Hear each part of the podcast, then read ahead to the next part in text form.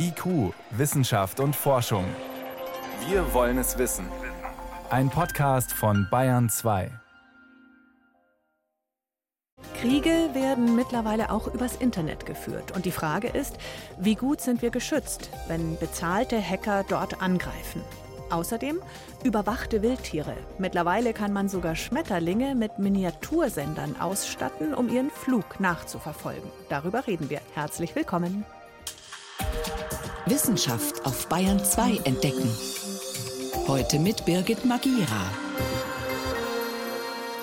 Es wird eng auf dem Planeten. Menschen und Tiere kommen sich mittlerweile fast überall in die Quere, fast immer zum Nachteil der Tiere.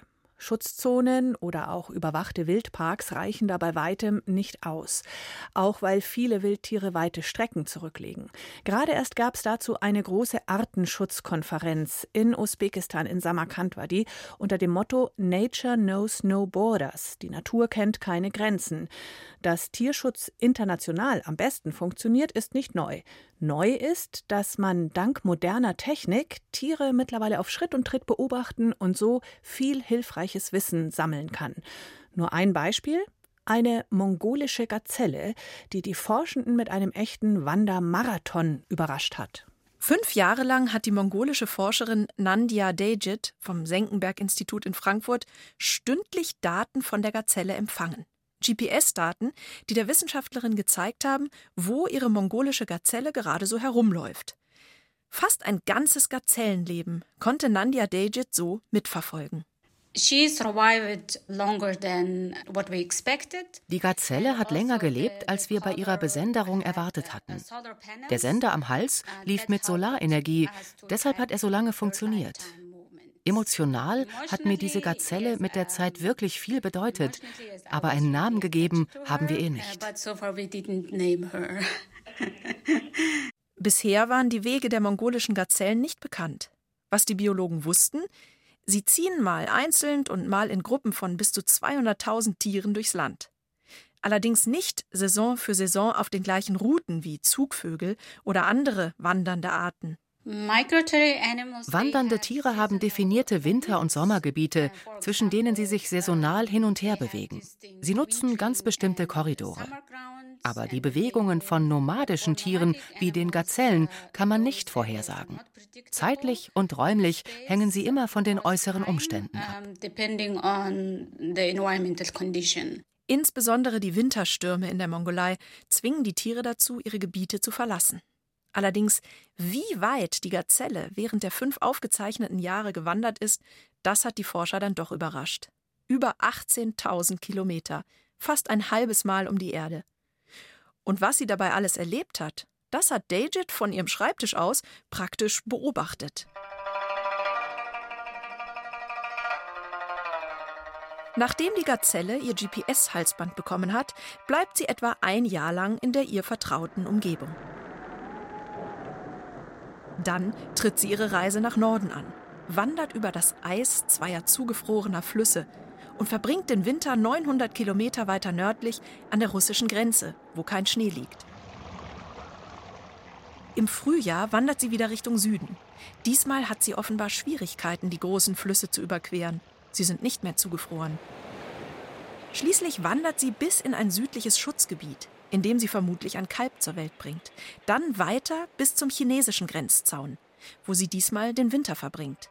Den Grenzzaun kann sie nicht überwinden und wandert 90 Kilometer entlang des Zauns.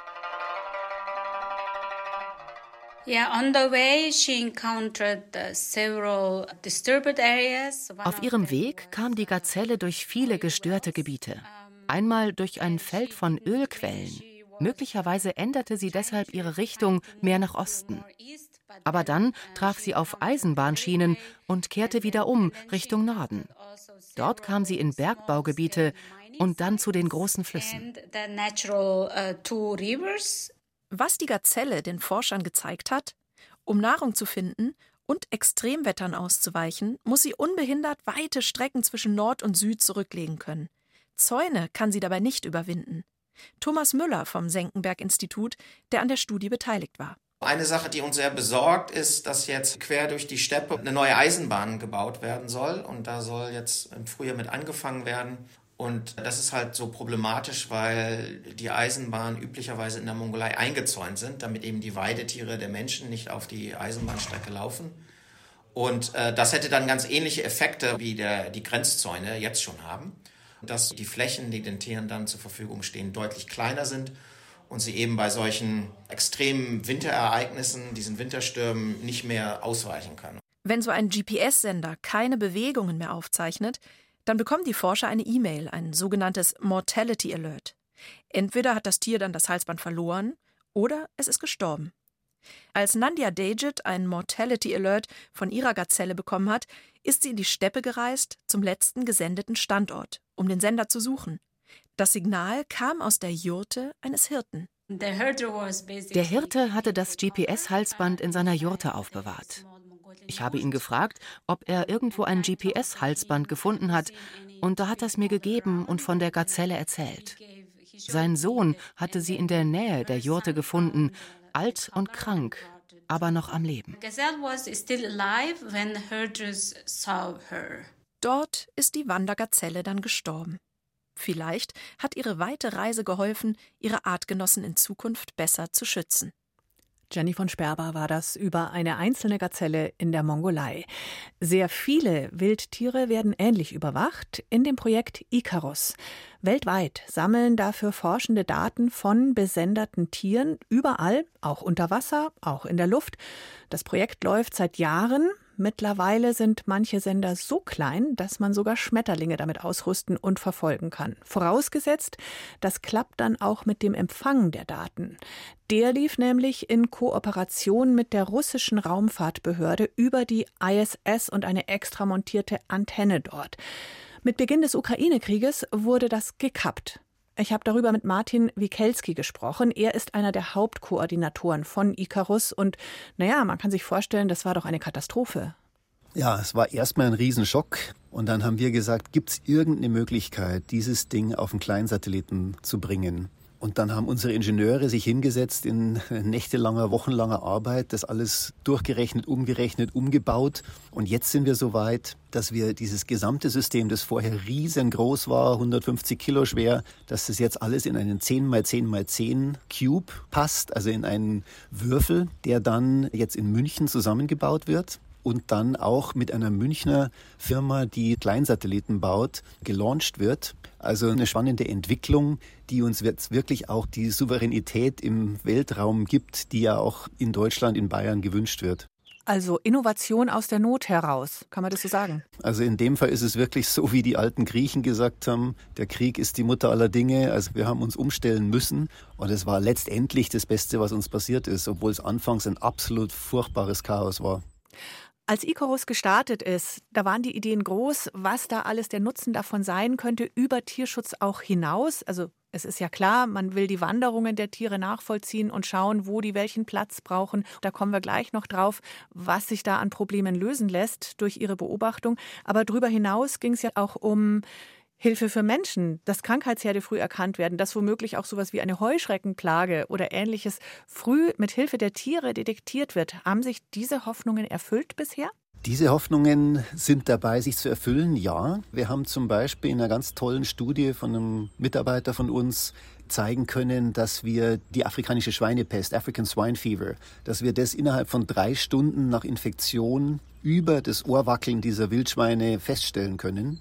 Also das geht jetzt gerade in die Versuchsphase draußen im Gelände auf den Wildschweinen mit österreichischen Kollegen zusammen auch. Und wir haben bei der Vogelgrippe mit unseren chinesischen Kollegen gute Erfolge, dass wir da wirklich auch über die Sender feststellen können, wann sich Vogelgrippe wo ausbreitet. Also es geht in all diesen Bereichen wirklich weit, schnell voran. Auch in der Katastrophenfrüherkennung sind wir dran. Also das läuft sehr gut, aber dauert natürlich auch äh, immer wieder, weil letztendlich viel zu wenig Leute dran arbeiten und viel zu wenig Geld in diesem Gesamtsystem steckt. Icarus in seiner vollen Power, wenn man so will, kann ja erst wieder arbeiten, wenn Sie den neuen Satelliten oben haben. Wann wird das passieren? Ja, wir haben jetzt schon einen Testsatelliten oben. Der funktioniert super. Also wir wissen, es geht alles. Der richtige Satellit wird gerade in München zusammengebaut. Und dann geht es ungefähr in einem Jahr hoch. Und ab dann funktioniert Icarus wieder und wir bekommen weltweit Daten.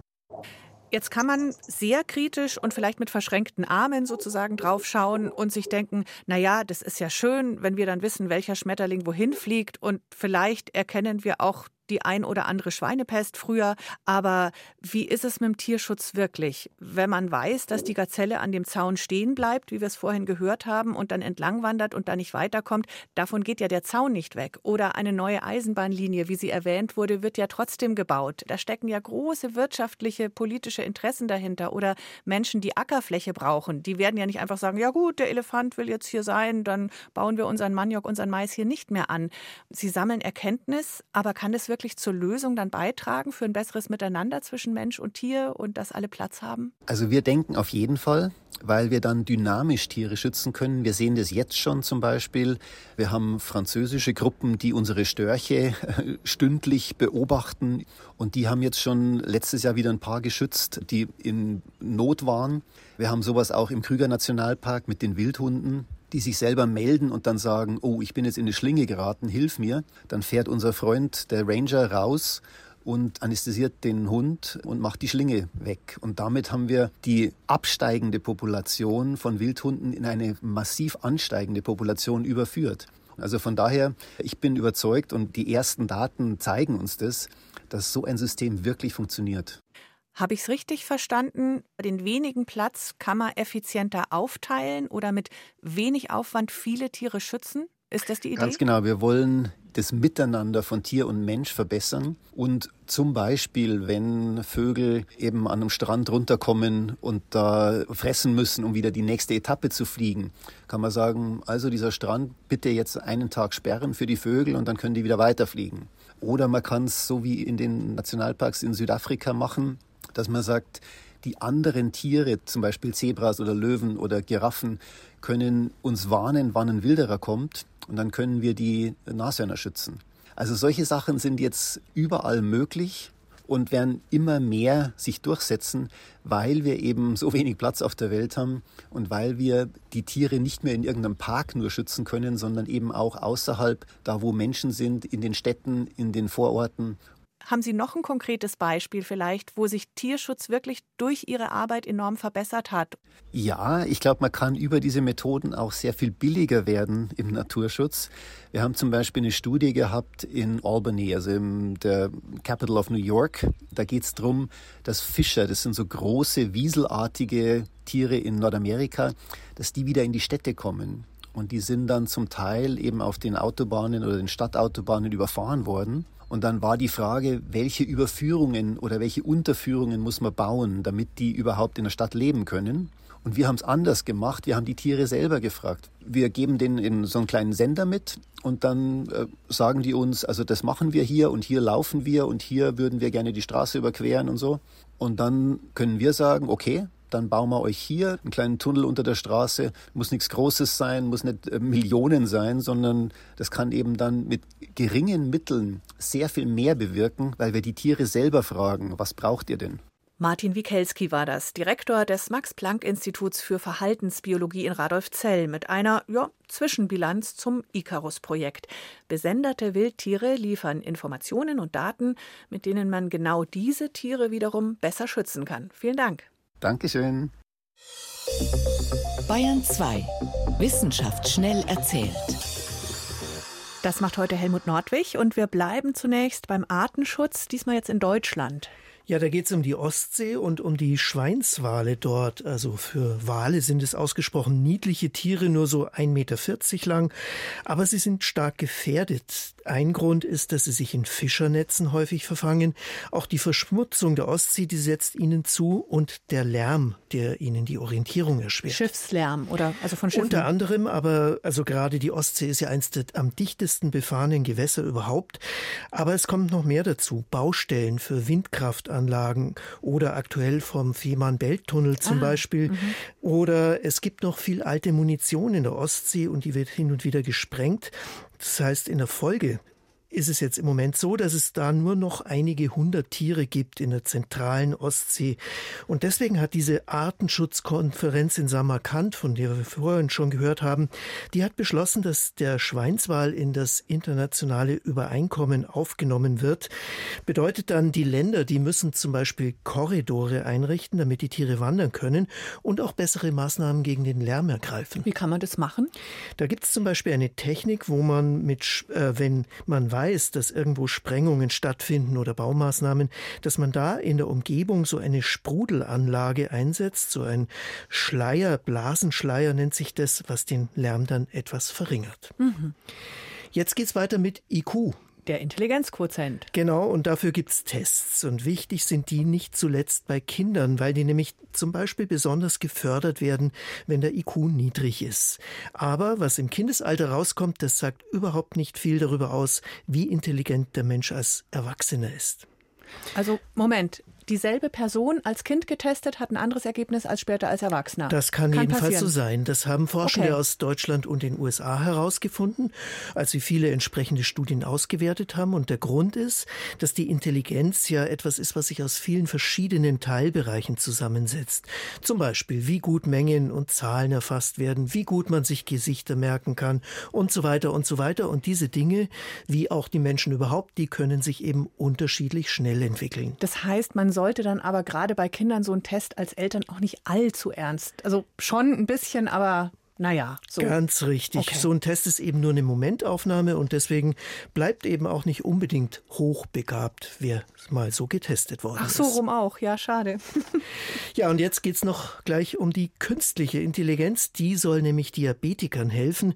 Für die ist zu niedriger Blutzucker gefährlich. Der führt zum Beispiel zu Übelkeit, Schwäche, zu dazu, dass Entscheidungen so langsam nur getroffen werden können mhm. oder Schläfrigkeit, Dinge, die man zum Beispiel beim Autofahren überhaupt nicht brauchen kann. Wer schon mal bei einem Diabetiker mitgefahren ist, der merkt das meistens, wenn bei dem der Blutzuckerspiegel gefährlich absinkt und kann dann oft rechtzeitig eingreifen, dass er ihm sagt, jetzt fahr mal bitte an Straßenrand, okay. bei dir stimmt was nicht. Mhm. Ja, und jetzt haben Schweizer und Münchner Wissenschaftler das automatisiert und herausgefunden, es genügt auch schon, wenn eine Kamera den Fahrer beobachtet, das tut sie bei neueren Autos sowieso, und wenn sie dann die Daten an einen Rechner sendet, der mit Maschinen maschinellem Lernen trainiert worden ist und so das veränderte Verhalten vom Fahrer erkennen kann. Was genau erkennt die Kamera da? Die Blickbewegungen, die Bewegungen überhaupt, das Fahrverhalten und aus all dem macht sie sozusagen ein Muster, das darauf hindeutet, ja, hier ist der Blutzucker jetzt zu niedrig. Soweit sind die Forscher jetzt und das wollen sie dann zu einem Alarmsystem entwickeln, dass man, äh, das also so rechtzeitig Alarm schlägt, dass man noch an die Seite fahren kann. Vielen Dank, Helmut Nordwig, für mehr Schutz für Schweinswale, IQ-Tests, die nach Lebensalter unterschiedlich ausfallen können und Blutzuckerkontrolle für Diabetiker am Steuer. Dankeschön.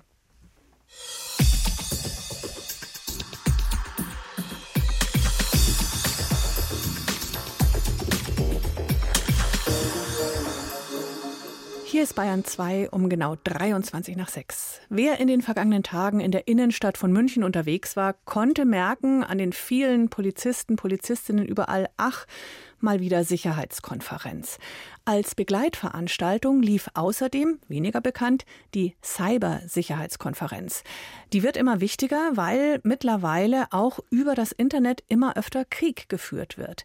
Peter Welchering war für uns auf dieser Konferenz und du hast festgestellt, der Ton, der wird schon dringlicher. Angriffe über das Netz, das betrifft zwar in erster Linie die Kriegsparteien selbst, wie zum Beispiel die Ukraine, aber nicht nur.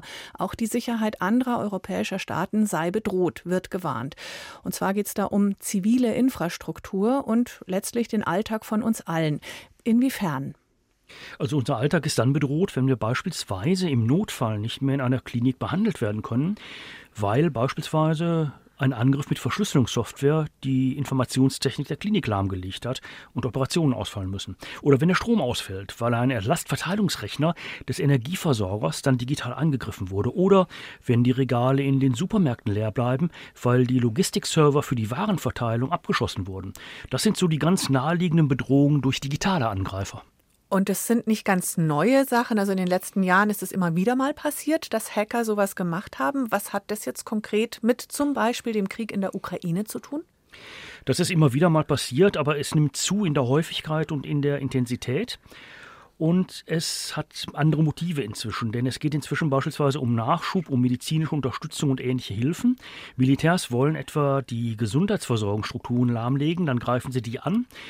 Zum Beispiel, damit Verwundete von der Front nicht in Kliniken ins Hinterland verlegt werden können. Und russische Militärs haben ja auch ganz klar gesagt, sie wollen verhindern, dass ukrainische Soldaten in Drittländern ausgebildet werden. Und deshalb finden digitale Angriffe auch auf zivile Ziele, auch in den Ländern statt, die eben nicht direkt Kriegsbeteiligte sind, aber die als Unterstützer des Gegners zählen. Also wir, die westlichen Länder. Deine Erfahrung, wie gut ist zivile Infrastruktur hierzulande vor solchen Angriffen geschützt? Also darüber reden wir ja schon seit vielen Jahren. Die zivile Infrastruktur ist eben vollkommen unzureichend vorbereitet und geschützt. Etwa Lastverteilungsrechner, die mit einer Software arbeiten, die 30 Jahre alt ist. Logistikterminals mit Windows XP als Betriebssystem. Pumpensteuerung in den Wasserwerken, die installiert wurden, als wirklich noch niemand daran gedacht hat, die ans Internet anzuschließen. All das macht den Angreifer natürlich die Arbeit leicht. Die Angreifer, wer ist das? Sind das ausgebildete Militärs? Also Militärgeheimdienste, die machen mit, muss man sagen, ja, aber die sind dann eher für die Planung und für die Gesamtstrategie verantwortlich. Die konkreten Angriffe, die werden dann an Gruppen der organisierten Kriminalität als Aufträge vergeben und das ist ein ganz einträgliches Geschäft. So hat eine kriminellen Gruppe vor ein paar Monaten Schadsoftware für künftige Angriffe auf gut 1000 Router in Westeuropa und in den USA installiert und die amerikanische Bundespolizei FBI, die hat dann das Ganze aufgedeckt und mit Partnerbehörden die Schadsoftware unschädlich gemacht. Also das sind Angriffe, die ja nur von Diktaturen kommen, aus autoritären Staaten? Im Prinzip machen das alle Staaten in unterschiedlichem Ausmaß. Also dass Gruppen der organisierten Kriminalität mit digitalen Angriffen beauftragt werden, von Regierungen bezahlt werden, das ist ja nun nicht wirklich neu, das kennen wir seit vielen Jahren. Aber deren Auftragsvolumen, das ist gestiegen seit dem Ukraine-Krieg. Und das hat auch damit zu tun, dass diese kriminellen Gruppen effizienter arbeiten, mit besserer Angriffssoftware als staatliche Stellen das tun. Die sind einfach erfolgreicher. Diese Angriffstaktiken, die sind dann auch auf der Cyber Security Konferenz in München sehr intensiv diskutiert worden. Also nochmal, Geheimdienste oder Staaten oder Regierungen beauftragen kriminelle Gruppen im Netz, um den jeweiligen Gegner anzugreifen, hier und dort. Also so nach dem Motto, wer zahlt, schafft an. Hat da am Ende noch jemand die Kontrolle, wer da was macht? Im Prinzip hat das niemand mehr unter Kontrolle. Das haben wir auch gesehen in der Vergangenheit. Etwa eine kriminellen Gruppe, die hat für Nordkorea gearbeitet und die hat sich dann von einem amerikanischen Dienst kaufen lassen. Und die haben einfach besser bezahlt. Und so erhielten dann die Amerikaner plötzlich Auskunft über die Zusammenarbeit der nordkoreanischen Cybermilitärs mit der chinesischen Volksarmee. Spannend ist natürlich jetzt der nächste Schritt, wie schützt man sich vor solchen Angriffen, wenn man selber betroffen ist? Ja, auch diese Diskussion, die führen wir ja auch schon lange als sozusagen Branchendiskussion. In diesem Jahr haben insbesondere die Militärs eben effizientere Abwehrmaßnahmen gefordert und dabei auch mehr Ressourcen für sich. Da geht es dann um bessere Mustererkennung, um digitale Angriffe früher erkennen und abwehren zu können oder um mehr Hardwaresicherheit, also etwa abgestimmte Rechenzentren. Da geht es auch um sogenannte Resilienz und Redundanz, also Rückfallmöglichkeiten, wenn bestimmte Hardware gestört ist. Etwa bei einer kaputten Glasfaserstrecke, da weiche ich dann aus auf Richtfunk oder etwa auf Satellitenkommunikation. Und es geht letztlich auch um Sicherheitssoftware, die von vornherein in die Systeme eingebaut wird, die auch die Kommunikation besser überwacht. Stichwort Überwachung. Und das betrifft dann letztendlich auch wieder uns alle. Das betrifft uns alle. Es geht ja gerade um stärkere Netzwerküberwachung, also was die Leute da im Netz so treiben, damit man Angreifer präziser erkennen kann. Und es geht um überwachte Internetverbindungen dabei. Die können beispielsweise bei einer Feuerleitstelle an der Front gefordert sein, die sind da auch sinnvoll. Aber wenn ich mir Bücher oder Artikel online kaufen will oder sie lesen will, da sieht das schon wieder anders aus. Der amerikanische Minister für innere Sicherheit, Alejandro Mayorkas, der sprach auf der Cyber Security Konferenz deshalb auch von einem neuen cybersozialen Vertrag, den wir im Westen brauchen brauchen. Und damit hat er eine Diskussion angestoßen, wie eben Gefahrenabwehr und Überwachung in ein besseres Verhältnis gebracht werden können. Also diese Balance Freiheit versus Sicherheit und da stehen die Zeichen im Moment auf mehr Sicherheit, oder? Ja, und damit droht Freiheit verloren zu gehen, denn die Militärs, die wollen möglichst viel Überwachung, Netzdaten, Verhaltensdaten und sowas haben. Die offene Zivilgesellschaft, die kann das nicht wollen. Und diese Diskussion, das hat sich gezeigt, die müssen wir jetzt sehr intensiv führen.